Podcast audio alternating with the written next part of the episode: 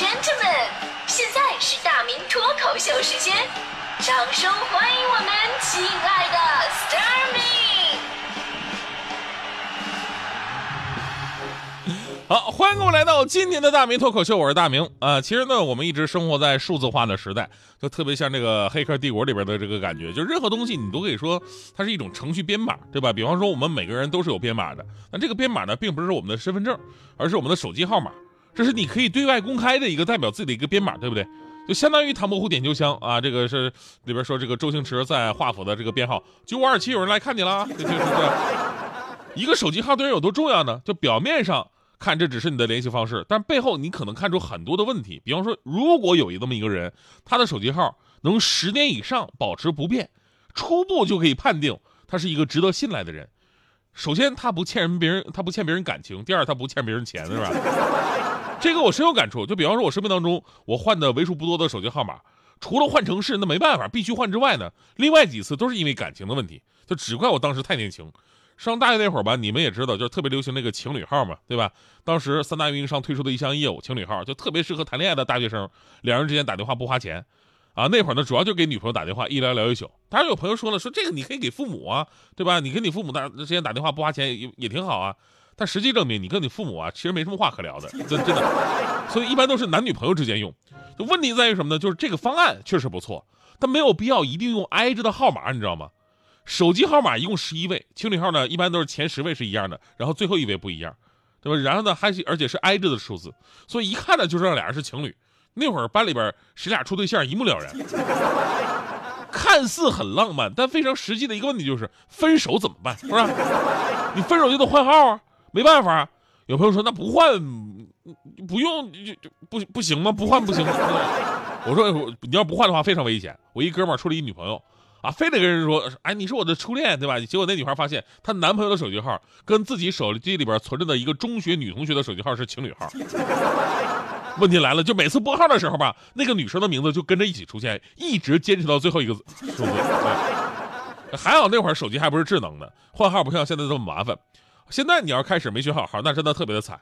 你看我们小区那年新来一个送快递的小伙儿，可能刚来北京，那年呢，咱们电信运营商刚刚放出了幺七零号段。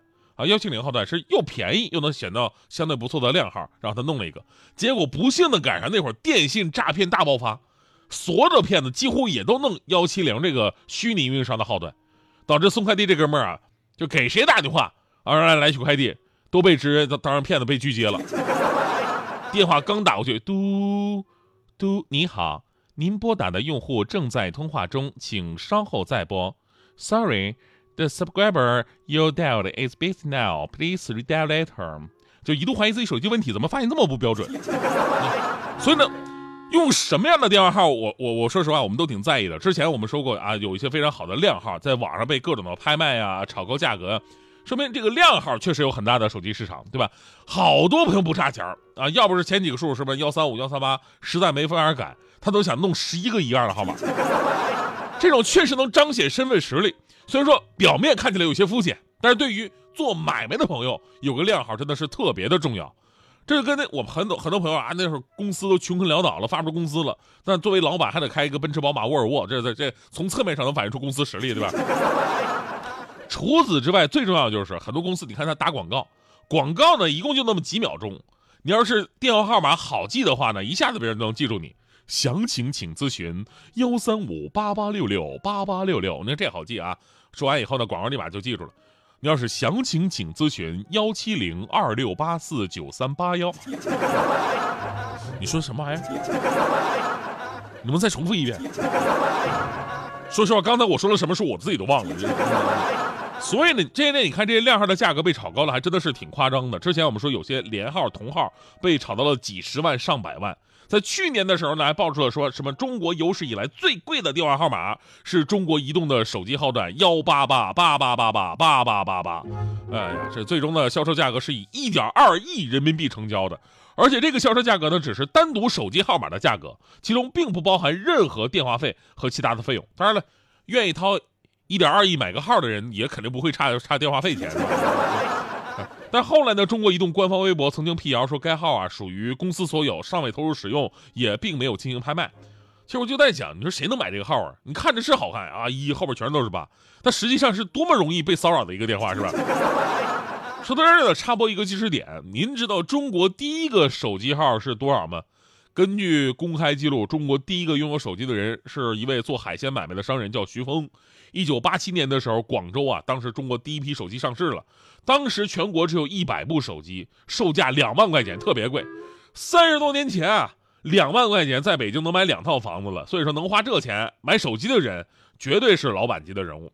当时徐峰呢是为了跟客户联系方便一点，于是立马买了一部，当时叫大哥大嘛，他成为了中国第一个有手机的人。而且你光有手机不行啊。那会儿中国通信基础设施不是很完善，你即便购买了手机，用户还得缴纳一部分的入网费，才能实现正常的通信。跟刚才咱们那位听友一样，他这个入网费就交了六千块钱，虽然整体挺贵啊，但手机号码选靓号，那时候就不用花钱了，你随便选号，可以自由选择。当时手机是六位数，但是他却没有选择六个六或者六个八，因为广州的电话呢是九零幺零开头的，所以说只能选后面俩数，最终他选择了九零幺零八八。哎，九零幺零八八就是中国的第一个靓号了。就现在来看，也确实没什么选择余地。这个，那现在不一样了。虽然手机便宜了，入网也不贵，但是靓号本身却越来越贵，而且里边还有很多让人难以接受的地方。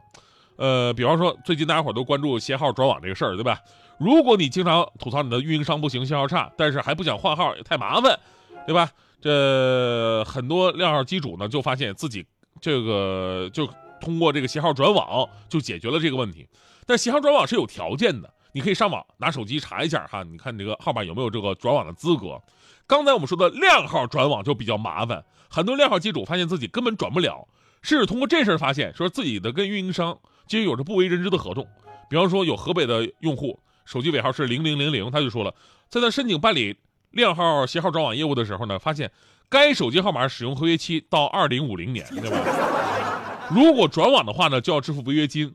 呃，整的就跟好像啊，我跟这个手机号码结婚了啊，离婚就得分家产一样，真的，真的。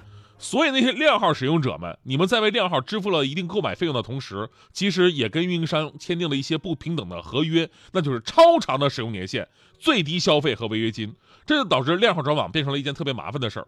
而且我看到了最长的合约年限是九十九年，就怎么的，我买个手机号还得跟他百年好合，是吧？所以呢，携号转网本身是一件推动社会发展的事儿，但是前进的过程当中会带出一些历史的遗留问题，这些问题就牵扯着各家的利益，靓号本身就是其中之一。所以很多疑问：靓号本身是谁的资源？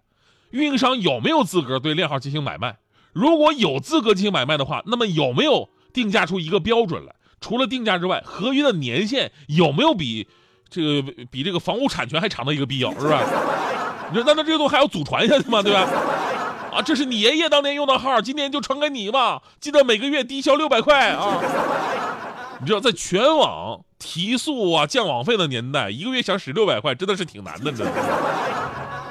最后，咱们要说，除非工作特殊性，现在其实靓号已经越来越少了，而且我们记的号码也不用那么的多，打微信就可以了吧？对吧？微信就可以了，电话打的越来越少，我们的记忆力甚至都出现退化了。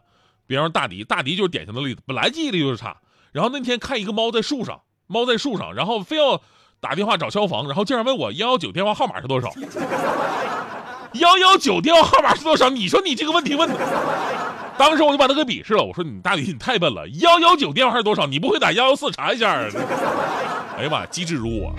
我一个人独自开着车，在这熟悉不过回家途中，空着的前座。仿佛路没尽头，房里你睡过的双人床，浴室镜台上老淡的牙刷，现在都寂寞，只有狗陪伴我。朋友说你走了，劝我别想得太多。你说过。手机里的留言，你曾这么说。你给我的留言，反复听了几遍，短短几句想看见你的脸。没了你，我只能活在回忆里面，删除它，勇。敢一点。决定爱你之前，对爱轻描淡写。你微笑着说有我你会快乐，守候我的电话变成你的寄托。那一年的冬天，被你感动。